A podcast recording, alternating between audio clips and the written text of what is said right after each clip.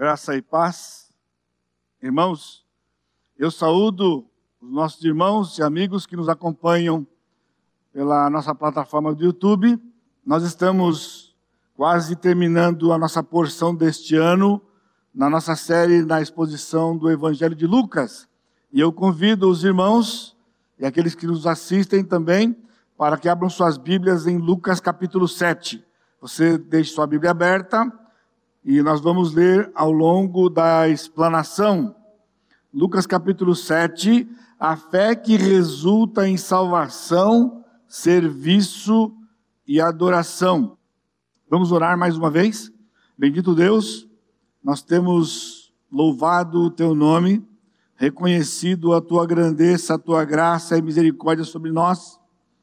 Nós temos reconhecido também a nossa condição diante do Senhor outrora perdidos, pecadores, sem esperança. Hoje, salvos e redimidos pelo poder do sangue do Senhor Jesus Cristo. E o Senhor nos ajuntou nesta noite aqui para nos ministrar o coração. E por isso, Pai, o nosso pedido, o meu pedido, é que o Senhor fale conosco. Fale pela tua palavra, de maneira que, com os nossos ouvidos atentos, nós tenhamos também a direção do Teu Santo Espírito para vivermos aquilo que vamos ouvir. Eu bendigo ao Senhor, no precioso nome do Senhor Jesus Cristo, o meu Senhor e Salvador. Amém. Amém, Senhor. O capítulo 6, que nós vimos na semana passada, com uma pequena parábola sobre a construção de uma casa sobre a rocha ou sobre a areia, ela ilustra a confiança em Cristo a rocha. Se você está com a Bíblia aberta, no capítulo 7, nós vimos que de 46 a 49, ele nos dá essa pequena parábola encerrando o seu discurso. O capítulo 7, que nós vamos ser desafiados hoje, vamos meditar nesta noite, ele contém cinco episódios onde este ponto da fé é exemplificado.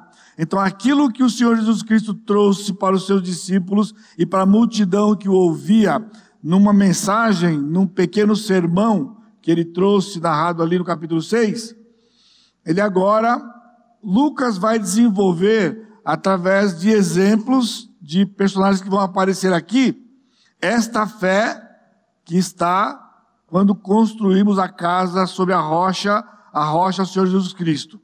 Contudo, a porção que encerra aquele capítulo, aquele discurso, né, ele iniciou, na verdade, no versículo 20, que foi o que vimos na semana passada, no versículo 20, quando ele vai falar as bem-aventuranças, nós vimos o caráter do cidadão do reino, o caráter do cidadão da nova aliança que Cristo veio estabelecer no seu sangue. Este cidadão, ele é humilde, a primeira bem-aventurança, que está logo no versículo 20, lá do capítulo 6, ele é humilde, o pobre de espírito, e depois em seguida que tem fome, e ainda no terceira bem-aventurança narrada aqui, que chora por sua condição espiritual. No livro de Mateus, essas bem-aventuranças são com, completas, né? O texto mais completo, onde é o discurso completo de Jesus, nós vemos uma certa sequência quando ele vai descrever esse caráter do cidadão do reino. Que ele começa com humilde de espírito, e lá em Mateus, o segundo é aquele que chora.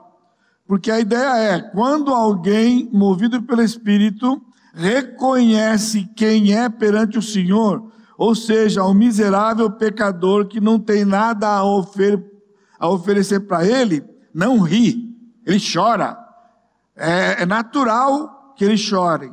E então o Senhor consola o coração dessa pessoa que ele está nesse processo de salvação e assim por diante.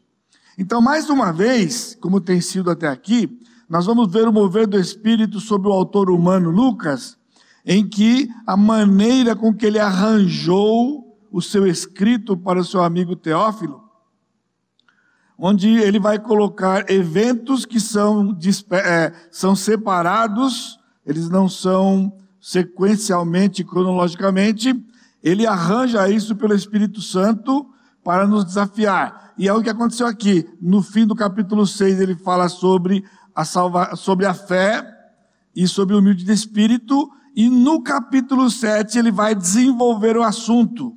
Então, quando estamos lendo na nossa leitura normal, nós não percebemos muitas vezes esse, esse mover do Espírito no escrito, né, na inspiração da Escritura. Nestes cinco episódios que nós vamos ver hoje à noite, nós encontramos dois que são exclusivos de Lucas, o que significa, você não encontra nos sinóticos nem em Mateus e nem em Marcos. Na sua Bíblia você percebe isso quando cada subtítulo embaixo ele dá as referências paralelas. Nestes aqui você vai perceber que não tem, só tem o tema, não tem referência paralela, significa que é exclusivo de Lucas, é uma fonte só de Lucas, que é o da ressurreição do filho da viúva de Naim e o da mulher pecadora que unge os pés de Jesus, respectivamente. O segundo e o último episódio nesta elaboração de Lucas aqui. A fé, portanto, capacita o humilde de espírito a enxergar sua condição. O que é humilde de espírito? É alguém que, movido pelo espírito, agora, com os olhos da fé abertos, ele vai enxergar a sua condição espiritual diante de Deus e ele vai expressar agora essa humildade de várias formas. Há um engano, né, um equívoco, nós pensamos que humildade de espírito é simplesmente a questão da salvação. A fé, portanto, capacita o humilde de espírito a enxergar sua condição. E essa condição não é só quando no momento da salvação nós descobrimos a nossa condição, mas ela é algo, é uma qualidade do caráter do cidadão do reino que vai perdurar por toda a sua vida cristã, e é o que nós vamos ver no capítulo 7. São cinco episódios diferentes e variados em momentos diferentes da vida cristã dos envolvidos, onde esta humildade ela é visível. Então é bom destacar quando nós falamos de humilde de espírito, que isso não é algo a ser almejado.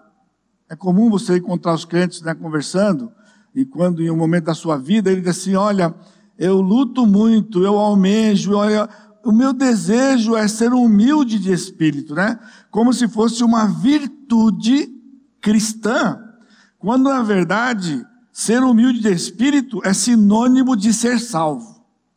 Ninguém é salvo sem ter reconhecido esta condição. E ela, como eu disse, vai durar durante toda a vida cristã. O Senhor Jesus Cristo está afirmando aqui para nós que a, salva, a ação salvadora do Espírito abre os olhos da fé para a condição do homem.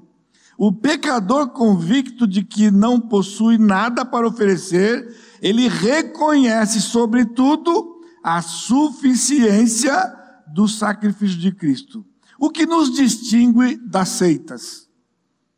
Porque nas seitas as pessoas acreditam em muitas coisas para compor a sua condição espiritual.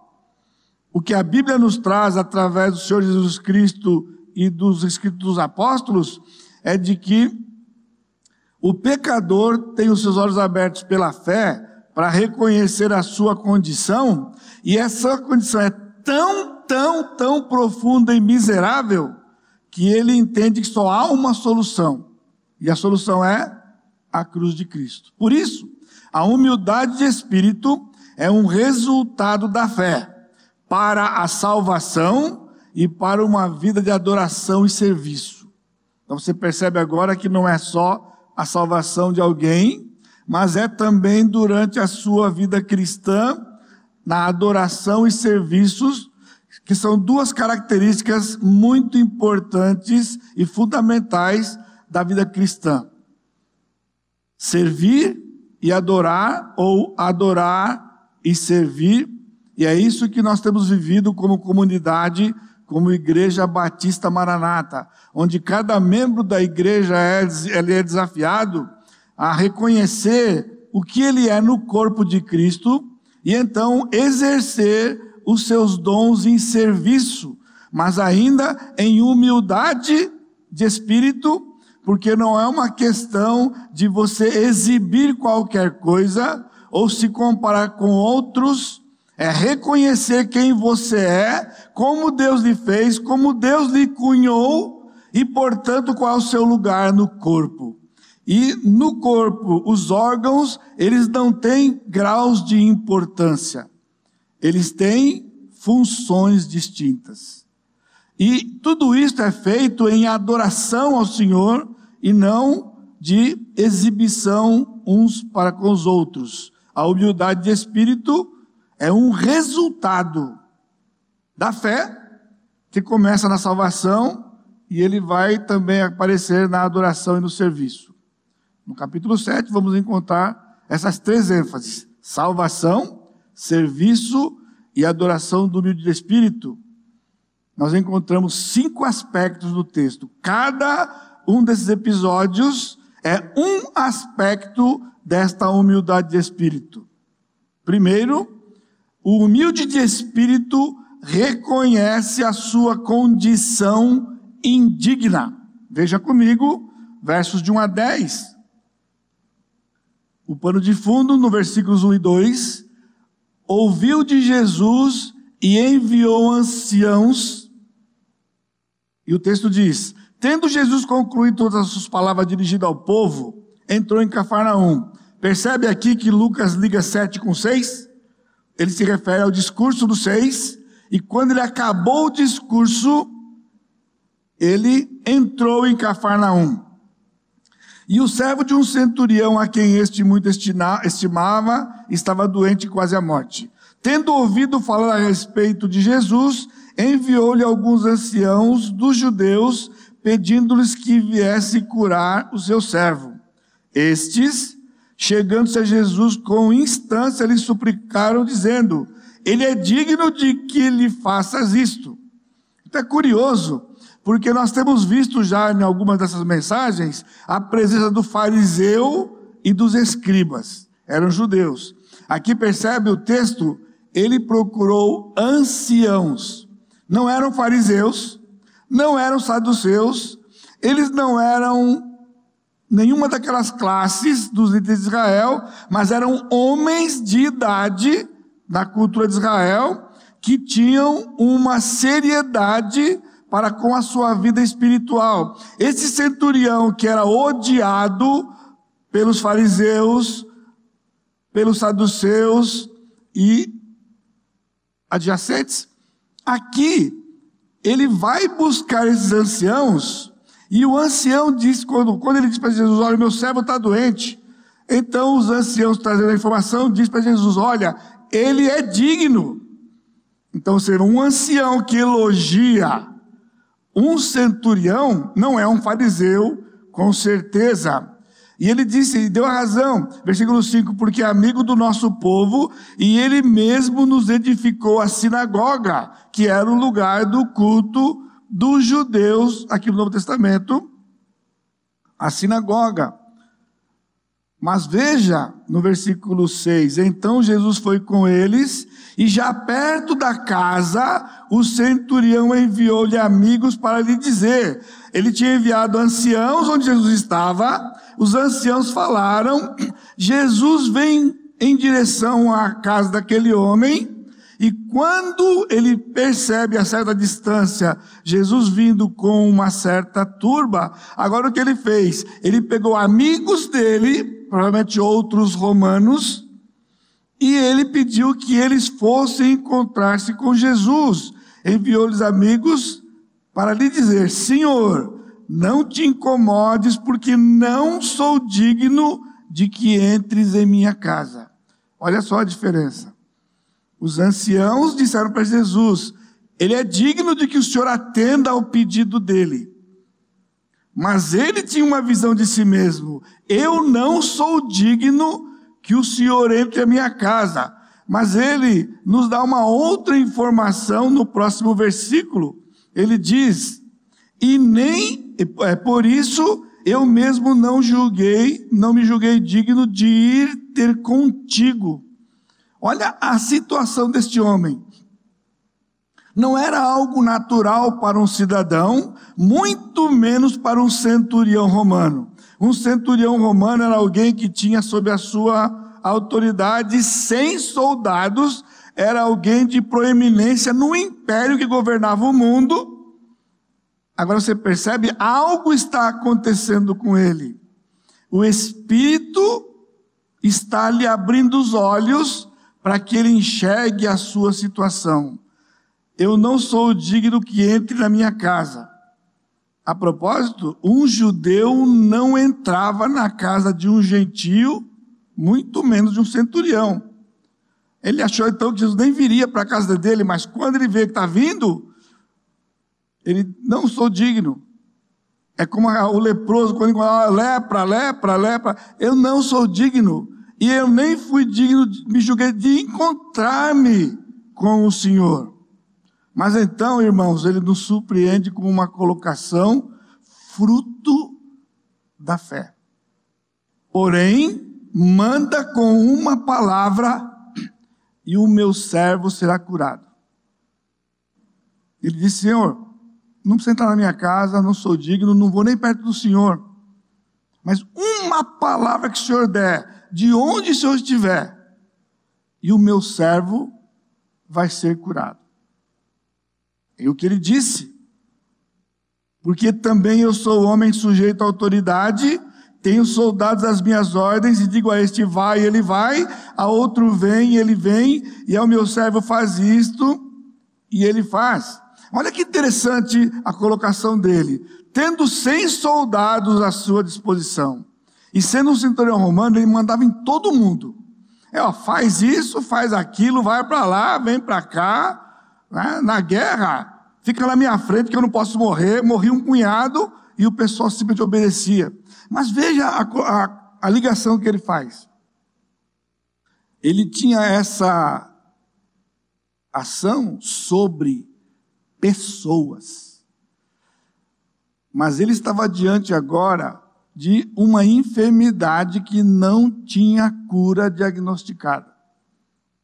E ele diz que Jesus tinha uma autoridade sobre aquela situação, porque o servo, quando ele fala faz isso, o servo tem que estar numa distância que ele ouve para obedecer. Ninguém obedece se não ouvir. Ele está dizendo que de onde Jesus dissesse o que dissesse, ele repreenderia aquela enfermidade. Ele repreenderia a verdade. Veja o veredito de Jesus, ouvidas essas palavras, admirou Jesus dele e voltando-se para o povo que o acompanhava, disse: Afirmo-vos de que nem mesmo em Israel achei fé como esta. E voltando para casa, os que foram enviados encontraram o servo curado, o servo.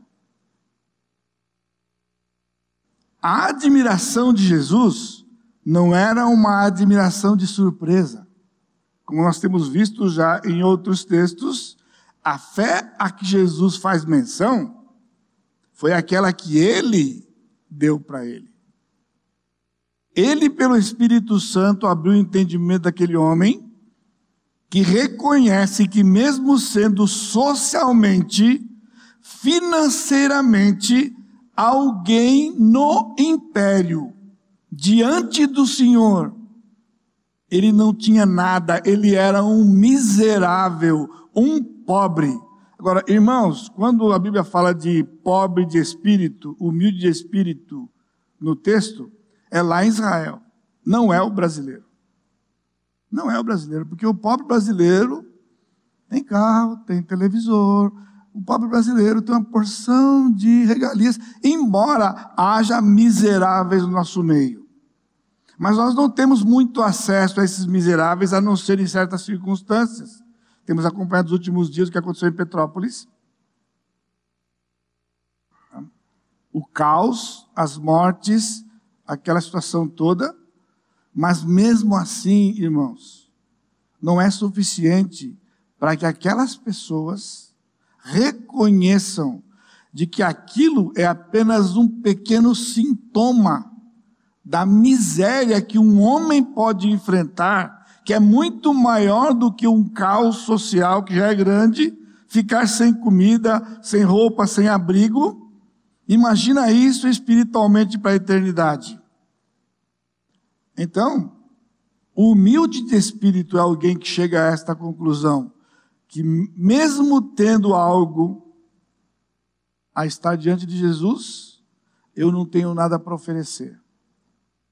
Assim, a pessoa nasce espiritualmente. Aqui, a humildade de espírito é o resultado da fé para a salvação. Este homem encontra em Jesus a sua salvação. O texto continua, o segundo episódio, o humilde de espírito recebe socorro oportuno. Agora já estamos entrando na nossa praia. Porque o primeiro aspecto do centurião, ele teve a história dele e você tem a sua. Será que eu consigo desafiar você, enquanto eu começo a ler a parte, a segunda parte, ainda você de dar um pequeno flash da sua situação quando você foi rendido aos pés de Jesus? Essa foi a história do centurião. Você tem a sua. A sua história e, e não importa quão diferente ela seja, num momento elas convergem.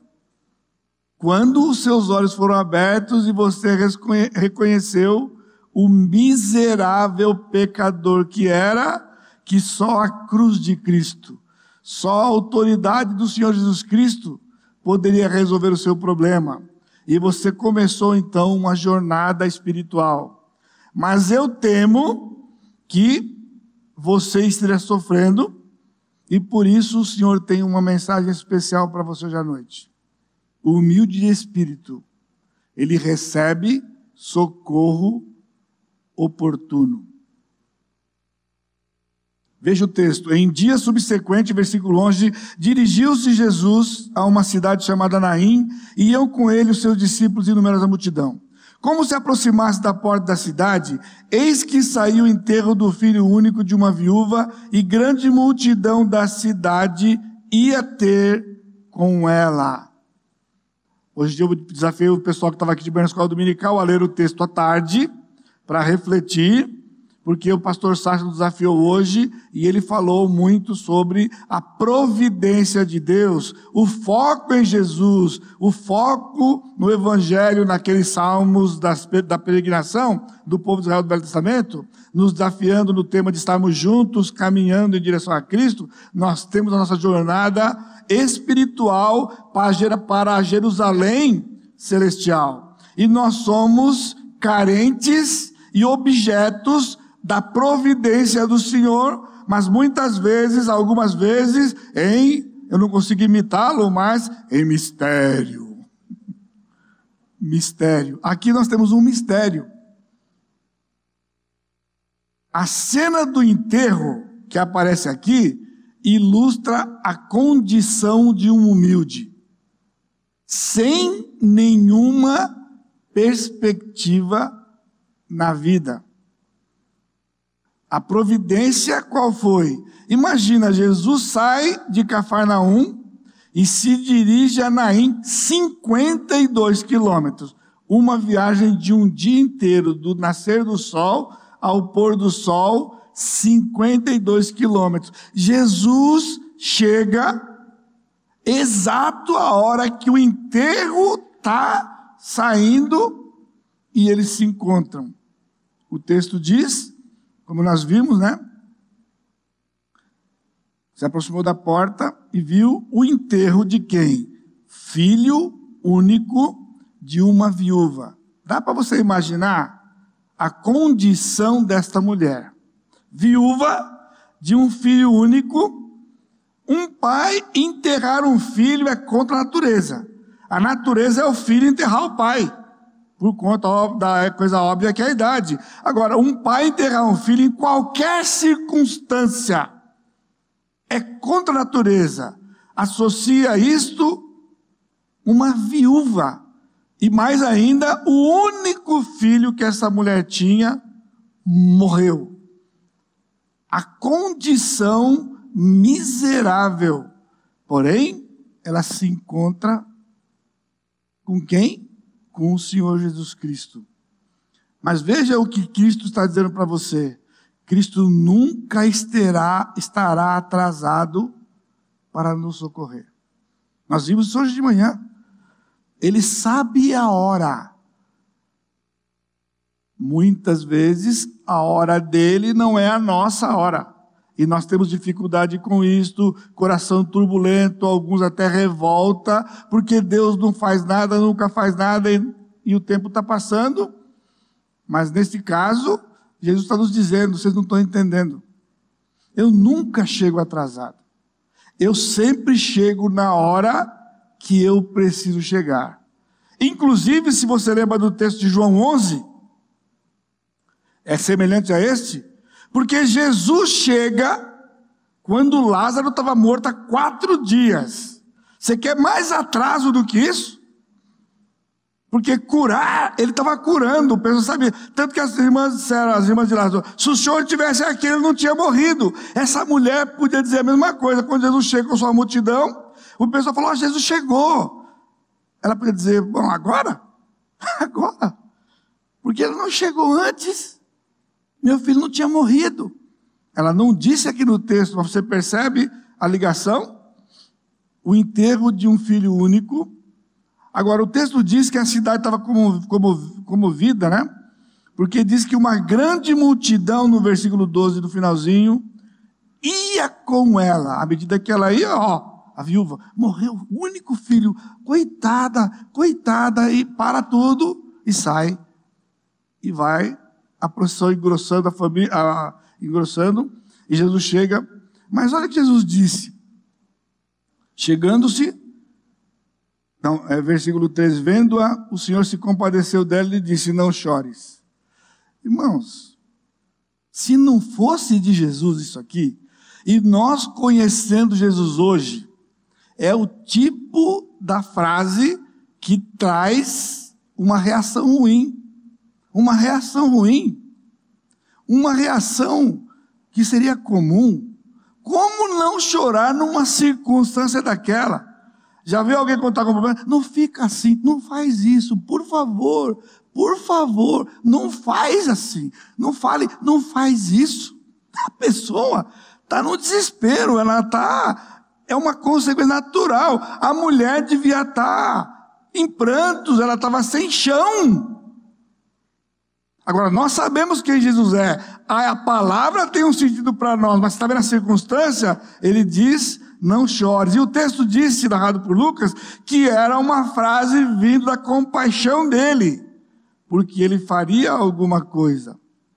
A ordem de Jesus ao morto, chegando-se, tocou o esquife e parando os que o conduziam, disse: Jovem, eu te mando, levanta-te. A tradução, ela não dá o impacto que a gente precisa. Porque, na verdade, a palavra que Jesus usou aqui não era um simplesmente levantar. Seria até estranho, né? Pedir para o morto levantar. Porque a palavra que ele usou aqui, literalmente, ele, ele parou todo mundo, ele tocou o esquife, que era a cama, a maca onde ele estava lá, com os paramentos do enterro, e ele disse para o jovem: ressuscita. Essa é a palavra, ressuscita. E uma palavra dessa, acha que tem como não escutar? Lázaro experimentou isso depois de quatro dias no paraíso. Ele teve que voltar para trás. O Lázaro está lá, quatro dias, e de repente ele escuta uma voz: Lázaro sai para fora e ele tem que voltar lá no estava no paraíso para poder voltar e sai todo enfaixado para encontrar com Jesus. Aqui, Jesus diz: ressuscita, e o menino sentou. O texto diz: sentou-se o que estivera morto. E, óbvio, o vivo fala. Passou a falar. E Jesus restituiu a sua mãe.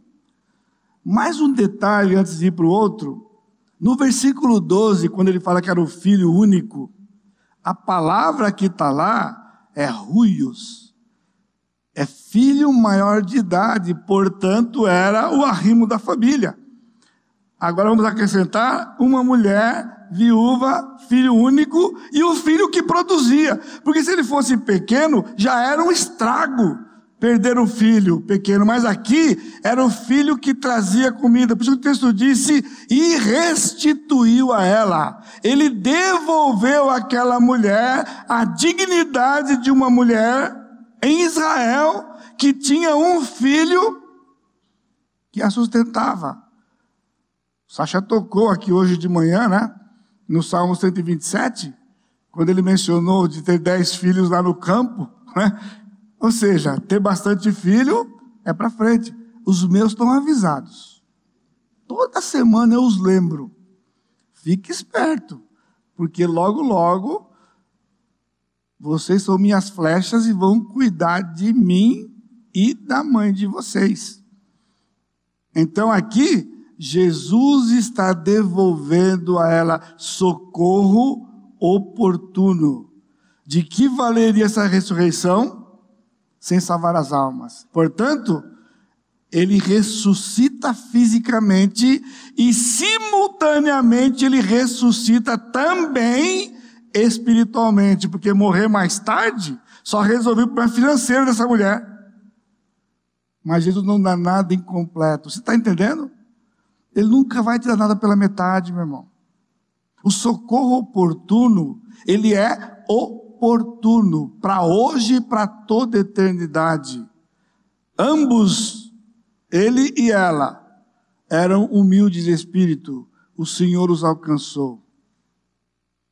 E aqui, cantamos há pouco hoje, várias vezes sobre a graça.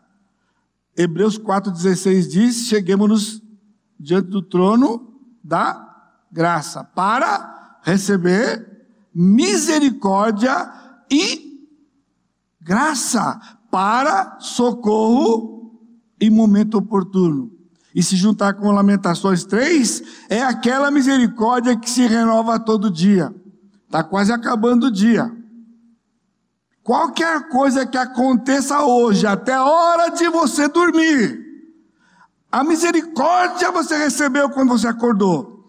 Não vai faltar. Não pode haver ansiedade no seu coração.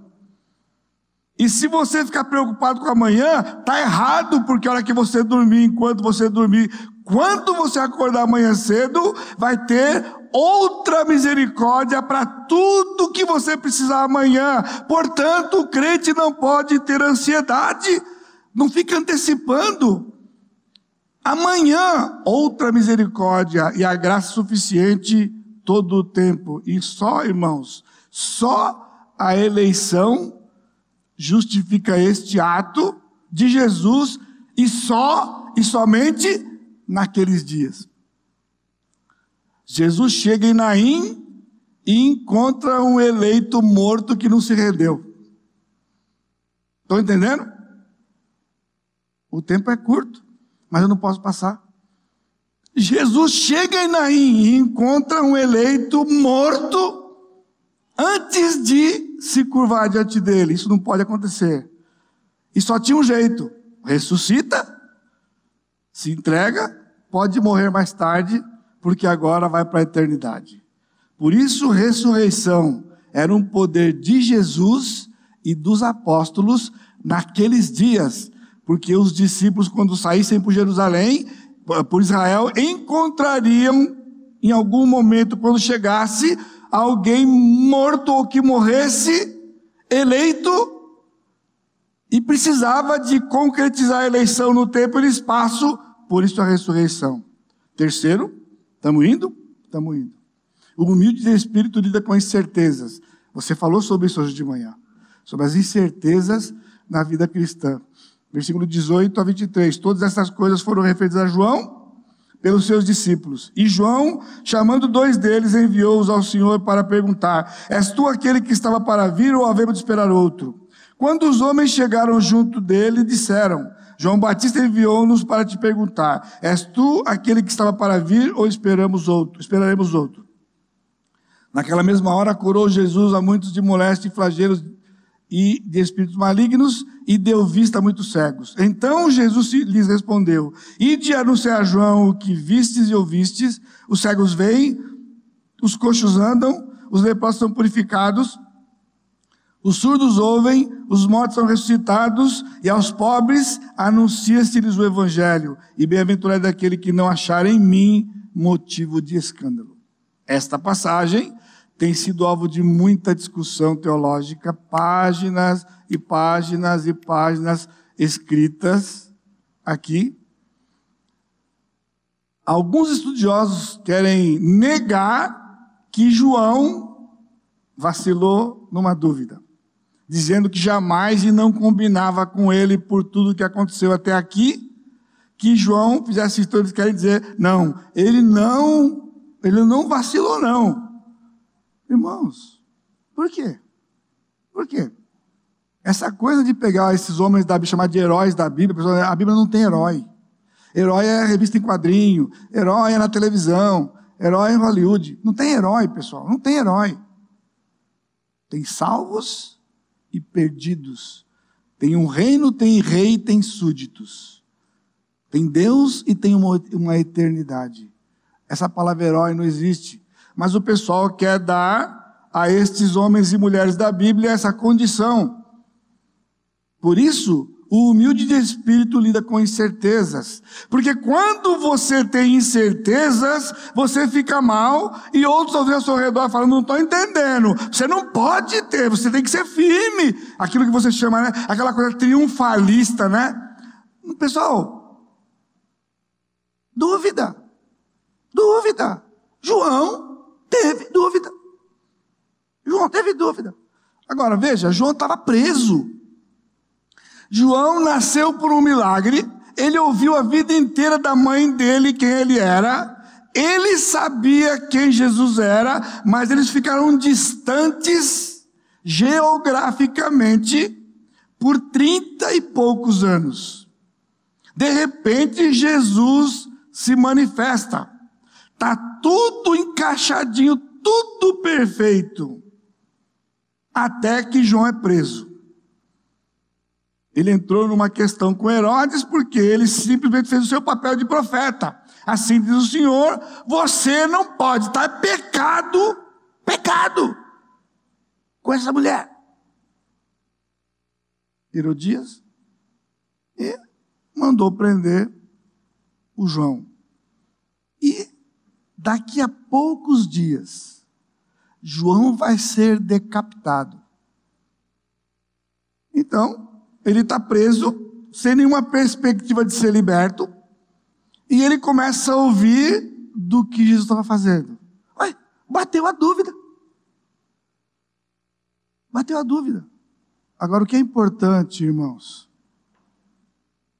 A dúvida de João, que foi expressada aqui, o levou a fazer uma coisa. No versículo 19, ele enviou a Jesus para perguntar.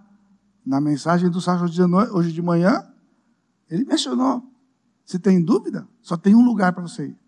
Um lugar! Sabe qual é o lugar? Jesus. Jesus. Portanto, o crente não é alguém que não tem dúvida. O crente é alguém que crê no Senhor e tem fé todo o tempo, e ele busca o Senhor para diluir, para dirimir a sua, a sua incerteza, o seu momento de vacina da vida espiritual. Ele mandou para quem tinha que mandar, ele mandou para Jesus. João nos dá esse exemplo. Ele não mandou perguntar a qualquer pessoa. Jesus, o Senhor é aquele ou não é aquele? Agora veja a resposta de Jesus. Ele cita, ele faz os milagres, mas a questão não era os milagres. Vocês estão entendendo? Os milagres João já estava ouvindo no cárcere e não estava resolvendo o problema dele. O problema da incerteza não é resolvida por fatos, meus amados irmãos. Jesus citou literalmente os Isaías 61, 1 e 2. Ao curar aquelas pessoas, ele curou a categoria de Isaías 61 e disse: Volta e diz para João, meus amados, o coração de João descansou, a despeito do futuro e do que aconteceria. E sabe o que é? Mistério. Era um mistério. Por quê? Ele provou pela palavra e não por livramento. Esse povo está equivocado aí fora. Que tudo vai dar certo? Sim, do ponto de vista de Deus, sempre dá certo, mas não do ponto de vista humano. Este homem foi morto de uma forma vil, uma forma humilhante, vendido numa festa para uma dançarina, a sua cabeça. Ele não teve uma morte digna. Jesus não disse, fala para João que fique firme lá, que daqui a pouquinho eu chego e ele sai da prisão. Não. Ele citou a palavra, a sua incerteza, a sua insegurança só vai acalmar quando você vier para a palavra de Deus. Você também mencionou hoje de manhã, né? A fé vem pelo ouvir e o ouvir a palavra de Cristo, a palavra de Deus. E Jesus disse: Bem-aventurado aquele que não tiver em mim o tropeço. Quarto, humilde de espírito é útil no reino de Deus. O texto não acabou quando Jesus mandou os discípulos de João voltarem para trás. Sabe por quê? Agora vai ter a segunda narrativa maior do texto. Jesus não tinha dúvida de quem era João. Os teólogos podem falar o que quiser, discutir o que quiser e falar que ele não podia ter vacilado, que ele defendeu. João não precisa de advogado, ele, ele ficou com certeza sim.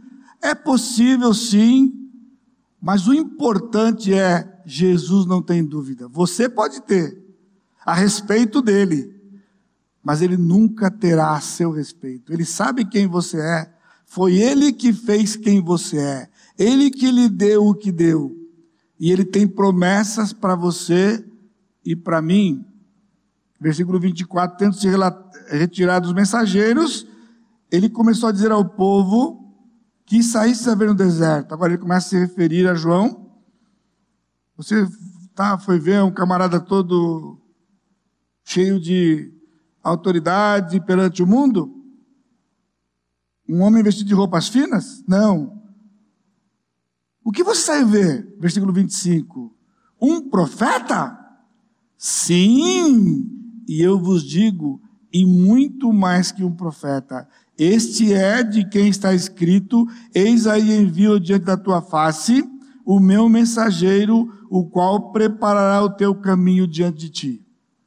Ele não era um profeta, ele era muito mais do que um profeta. Ele era único em toda a história. Ele era o precursor, o arauto que iria à frente, anunciando a chegada do Messias. Isso ele fez narrado em João 29. Eis o Cordeiro de Deus, que tira o pecado do mundo. Ele ligou o texto em João 29 com Mateus, com, com Gênesis 22, onde o Sacha terminou a série dele o ano passado e vai retomar agora, porque lá naquele monte, quando ele ia sacrificar Isaac, ele disse: Meu filho, Deus proverá para si o cordeiro. E esse cordeiro só vai aparecer na história o dia que João Batista disse: Eis o cordeiro de Deus é aquele de quem Abraão se referiu lá atrás. O Senhor providenciou o cordeiro dele. E daqui a poucos dias para frente, poucos meses, Cristo vai fazer o papel de cordeiro de Deus. Ele era o precursor do Messias. Mas veja o versículo 28. E eu vos digo: entre os nascidos de mulher, ninguém é maior do que João mas o menor no reino de Deus é maior do que ele. É outro versículo que tem uma enxurrada de páginas de discussão. Dentre os nascidos de mulher, a primeira confusão é: Jesus está dentro ou Jesus está fora? Por quê? Jesus disse: dentre os nascidos de mulher, ninguém é. Ele não disse ninguém foi. Ninguém é maior do que João. Jesus era nascido de mulher ou não era? Era. Portanto, João era maior do que Jesus. Qual o problema? É só entender o que Jesus está dizendo. É só entender por quê. O segredo está justamente quando ele diz que o menor no reino é maior que ele. Ele não está falando de proeminência e posição.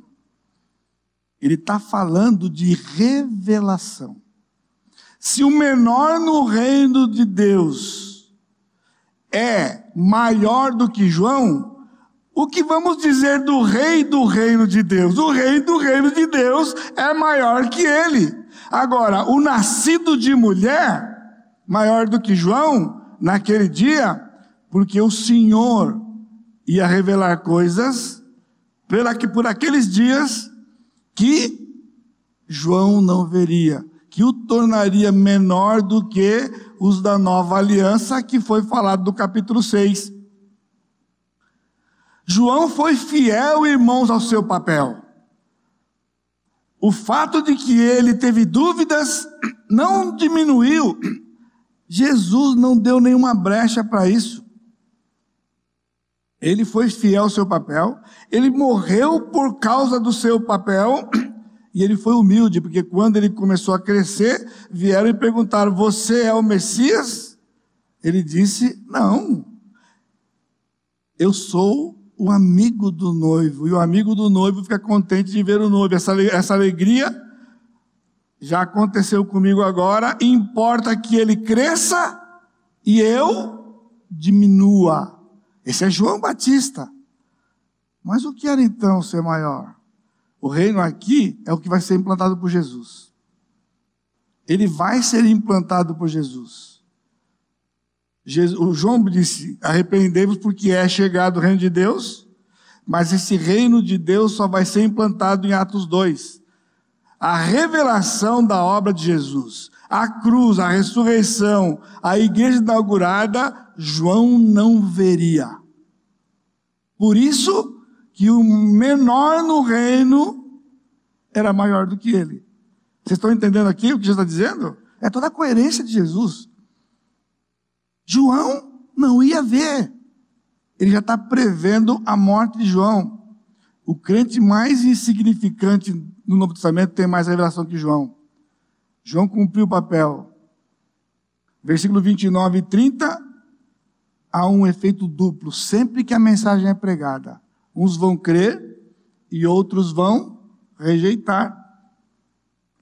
Todo o povo que o ouviu e até os publicanos reconheceram a justiça de Deus e batizados. Mas, versículo 30, os fariseus e os intérpretes da lei rejeitaram. Porque a obra de converter ou não é do Espírito, não é do anunciante. João pregou a mensagem, a mensagem é uma só. Paulo fala isso. Segundo Coríntios capítulo 2. Nós somos o bom perfume de Cristo nos que se perdem e nos que são salvos. Era uma coisa romana que eu não vou explicar para você, mas você pode ler lá na internet se encontra alguma coisa. Ali naquela cena que está na mente de Paulo, havia derrotados e vencedores na mesma parada. Pisando as rosas, o cheiro que subia era um para aqueles que estavam amarrados os grilhões, os inimigos derrotados por Roma, e o outro era dos soldados romanos que estavam naquela parada. E aqui ele disse: João anunciou. Uns creram, outros rejeitaram. E a rejeição está no coração, e ele conta uma outra pequena parábola, falando é coisa de criança, né? Aqui, pois, compararei os homens da presente geração. São sementes a meninos e eles gritam uns para os outros: Nós vos tocamos flauta, não dançastes, entoamos lamentações e não chorais. Ou seja, tocando uma, uma, música de festa e vocês não dançaram. Nós fizemos uma murmuração lá numa coisa triste e vocês também não se lamentaram. E ele conclui. Versículo 34. Veio o filho do homem comendo e bebendo. Não, perdão. João veio não bebendo e não comendo e falava, tem demônio. Jesus veio comendo com os pecadores Eis aí um glutão e um beberrão. Ou seja, não importa. Não importa, pessoal. Não é convencer. Tem que entender, a mensagem do Evangelho não é uma mensagem persuasiva. Não é uma mensagem que você fica lá com ilustração e você fica tentando, não, querendo convencer a pessoa. Se o Espírito não abrir os olhos, não se torna humilde de espírito.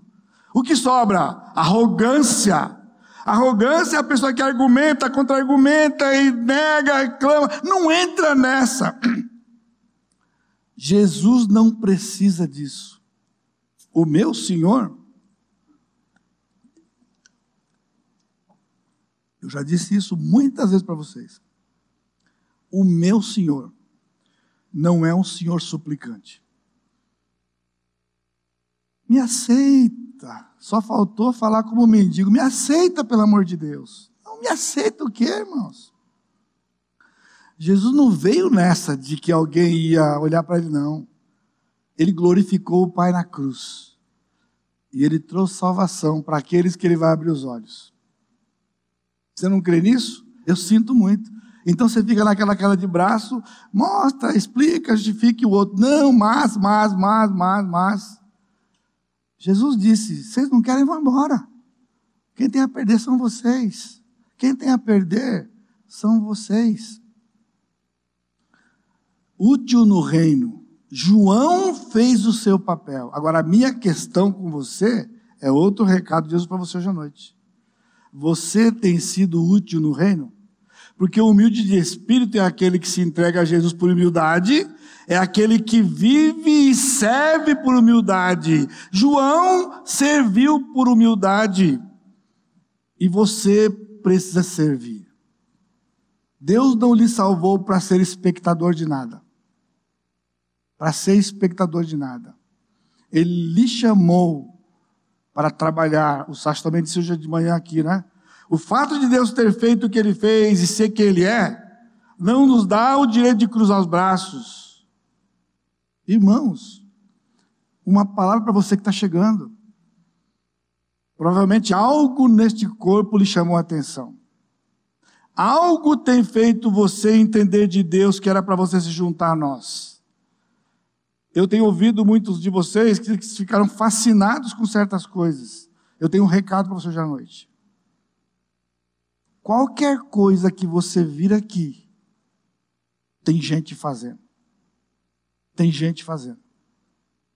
E não somos nós os pastores, nós somos apenas cinco para seis em quatrocentos. Modelo para os outros 394. De serviço. Por isso, arregace a sua manga e comece a entrar nas fileiras. Porque todos os ministérios que nós somos, cerca de 40, são movidos por vocês. Vocês. Sob a nossa orientação na palavra, vocês. Você precisa saber quem você é e então começar a trabalhar. Não fica só admirando, não, irmão. Irmã, não fica só, ai, nossa, que maravilha, eu nunca vi isso. Porque isso aqui, pessoal, não é mágica. Não é de um dia para o outro, são décadas da ação do Espírito no nosso meio pela Sua palavra. O que tem que chamar atenção é a palavra. E finalmente, o humilde do Espírito adora e recebe perdão. É o texto grande aqui, vou ler só um, umas partes para vocês. Este é um dos episódios prediletos meu. Aqui, quando eu leio, eu faço yes! Quando Jesus faz o que ele faz. Um fariseu convidou um dos fariseus para que fosse jantar com ele. Jesus entrou na casa do fariseu, tomou lugar à mesa. Uma mulher pecadora. Eis que uma mulher da cidade pecadora, sabendo que ele estava à mesa da casa do fariseu, levou um vaso de alabastro com unguento. Ela, uma mulher pecadora, agora significa que ela foi pecadora. Ela não era mais a pecadora que ela foi. Interessante que esse fariseu era fariseu. Aqui tem uma característica do fariseu. E é outro desafio para você. Olha bem esse camarada aqui. Viu? Sua tarefa para hoje ainda. Amanhã, talvez, durante a semana, você meditar aqui. Olha para o fariseu. Tem crente fariseu. E aqui no nosso meio, tem crente fariseu, irmão. Olha que coisa triste. Essa mulher, se ela estivesse ainda no pecado dela, ela não tinha entrado na casa dele para poder fazer o que ela fez com Jesus. Isso é óbvio e certo. Ela ungia os pés de Jesus com unguento. Não era um simples azeite. Era comum ungir com azeite. Essa mulher compra um perfume. Ela tinha um perfume caro. E ela vem e ela derrama aos pés de Jesus, unge Jesus, e com as suas lágrimas, ela molha os pés dele e ela enxuga com seus cabelos. E ela está fazendo assim.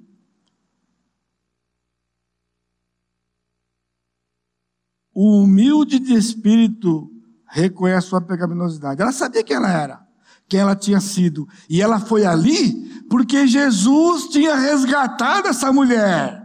E ela foi ali para honrá-lo, para dar honra a ele por aquilo que ele era na vida dela. Só o fariseu que não sabia disso. Sabe por quê?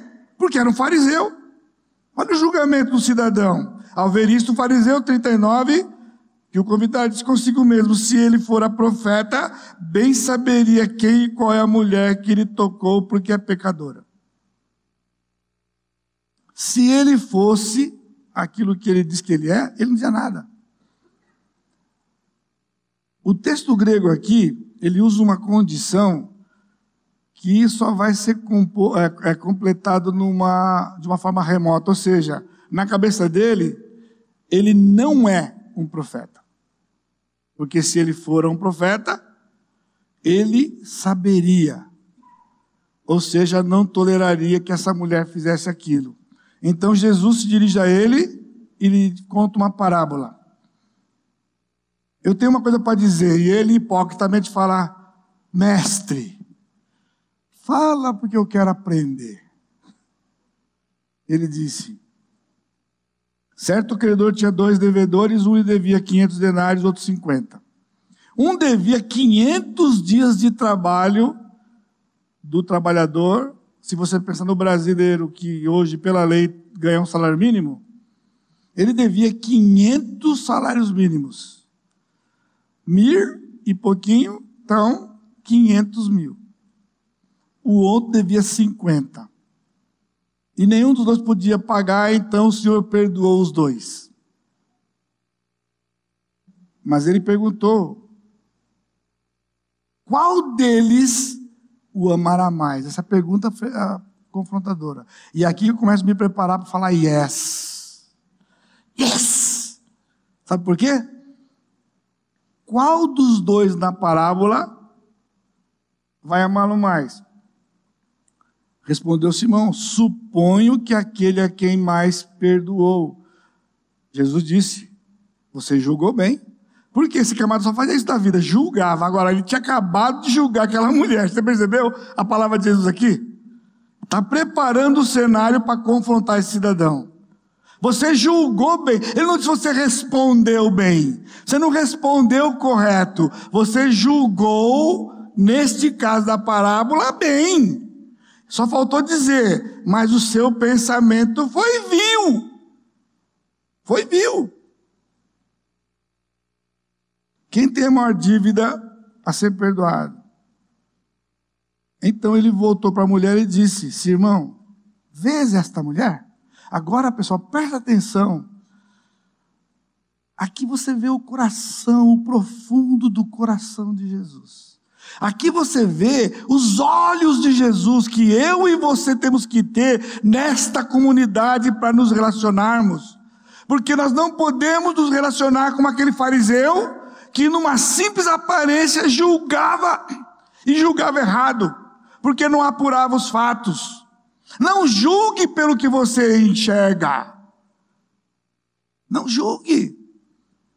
Então ele diz: Está vendo essa mulher? Entrei na tua casa e não me deu água para lavar os pés. Ela lava os meus pés com as suas lágrimas. Enxugou o cabelo. Não me deste ósculo, você não me beijou quando eu entrei. E ela não cessa de me beijar os pés. Você não me ungiu a cabeça com óleo, um simples azeite que tinha lá, na, em todo lugar do território de Israel tinha azeite à vontade mas ela com bálsamo ungiu os meus pés. Agora, o que Jesus está dizendo? Agora, quem é o mais pecador? E aqui é uma coisa profunda, porque ao mesmo tempo que ele diz que ela reconhecia a profundidade do pecado dela, ele diz: Por isso eu te digo, disse para ele, Perdoado lhes, se dirigindo à mulher, são os seus muitos pecados, porque ela muito amou. Agora, meu filho, você é pior que ela e você não fez nem a atitude de uma dívidazinha desse tamanho. Ele acaba de mostrar para esse homem que ele era pior do que ela. Mas ela, na sua grande pecaminosidade, estava redimida. E ele, no seu orgulho, condenado. O humilde de espírito não julga. O apóstolo Paulo, em, 1, em 2 Timóteo 1,15, ele disse que Cristo Jesus veio ao mundo para salvar os pecadores, dos quais eu sou o principal. Eu vou lhe dizer uma coisa: enquanto você não chegar à conclusão de que você é o pior, você viverá como um fariseu. Você não é mais fariseu porque você foi redimido por Jesus, eu creio. Mas você muitas vezes está vendo como um fariseu. Porque o fariseu viu os pecados dos outros. Paulo disse: Eu sou o principal dos pecadores. Essa mulher sabia que ela era a principal pecadora. O humilde de espírito entende: aqui neste corpo, nós estamos numa disputa de quem é o pior. Mas eu tenho uma má notícia para você: esse troféu é meu. É meu. Entendeu? É meu. Eu sou o pior. E eu lhe convido a caminhar comigo. Porque aqui não é quem é melhor, é quem é o pior. Porque quanto mais eu me dou conta da minha pecaminosidade, mais eu amo o meu Jesus.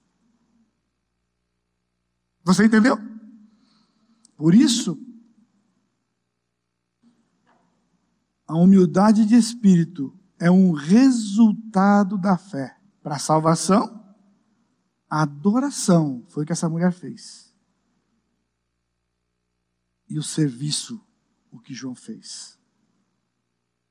Vamos então aprender com o nosso Senhor.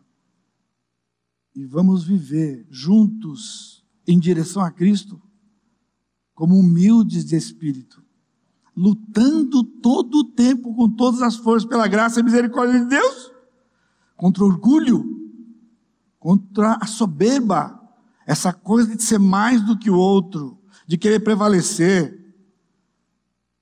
Numa simples opinião, nós estudamos recentemente, inclusive um dos textos que nós decoramos de Filipenses, cada um considerando o outro superior a si mesmo. Nós precisamos viver isso. Amém? Curva sua cabeça. Amado Deus, te agradecemos mais uma vez pela tua bondade, pela tua graça, pelo teu amor, pela tua misericórdia e porque o Senhor nos amou hoje, nos lembrando mais uma vez de como deve ser a nossa vida, como humildes de espírito que somos, tendo os olhos abertos pela fé, para reconhecer e sermos produtivos na tua obra, com serviço e com espírito e atitude de adoração. E que a graça do Senhor Jesus Cristo, o amor de Deus Pai e a consolação do Espírito Santo seja com todo o teu povo, hoje e sempre. Amém, Senhor.